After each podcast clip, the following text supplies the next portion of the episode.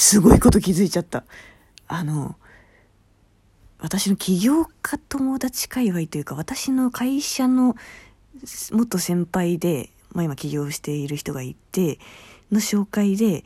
知り合った小橋さんっていう人がいるんですけど、あの、ちょっと芸能活動もやっまあまあ片足やってたぐらいの感じで言ってて、まあまあイケメンだなぐらいに思ってたんですけど、どっかで見たことある。まあまあでもまあ、いわゆるイケメンって言っちゃ失礼だけど、イケメンって芸能界の中でたくさんいるじゃないですか。だから、まあ、まあ似てるような俳優さんはそれたくさんいるよなぐらいに思ってたんだけど、ピンと来たの。で、あれと思って本名で、Google 検索したの。で、ウィキペディアあって、案の定ビンゴだった。ドラマ版ガラスの仮面の桜浩二くんだったわ。やばい、桜浩二くんだ、あれ。桜浩二くんと会っちゃった。まあもう40いくつですけど。桜浩二くん、私ね、ガラスの仮面の入り口はドラマなんですよ。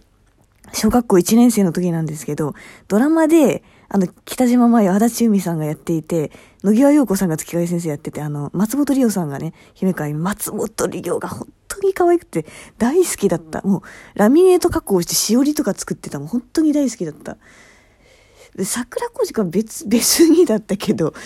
別にではあったけど、まやちゃんっていうね、どっちかっていうとあの、マヤのお兄さんっていう、あの、原作には登場しない謎の人物が、あの、乙部のり、あ、のりえはいてもドラマ版もいたよね。だか、のりえとグルになる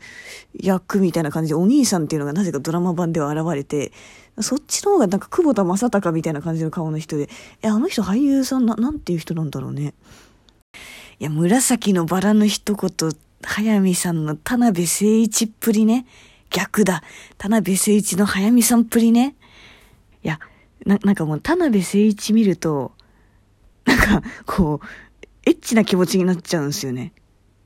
なんせ、あの、口移しで薬を飲ませるタイプのフェチズムを持った人だからね。田辺誠一、やば、な、あのさ、ああいう、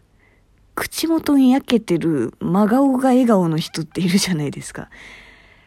あれね。あれね。緊張する。早見さん、いやなんか、すごいさ、無性に読みたくなるのは、最近の、あの、46巻ぐらいかな。船のシーンですよ。で船の上で、マヤがアコヤ演じるじゃないですか。で、その時に、は、あの時唇が触れたのは、やっぱり、このお前だったのかみたいな感じになってでこうもう我慢できないとかっつってさあああのあのシーンで白黒であのなんかバラのような朝日が確か昇るんですけれどもバラのような朝日がちょっと意味がわかんないんだけどバラ色あバラ色の朝日？紫色ではないんですよね。バラ色の朝日ね。見たことないけどし画面でも白黒だけどなんか世界で一番美しい朝日なんだと思う。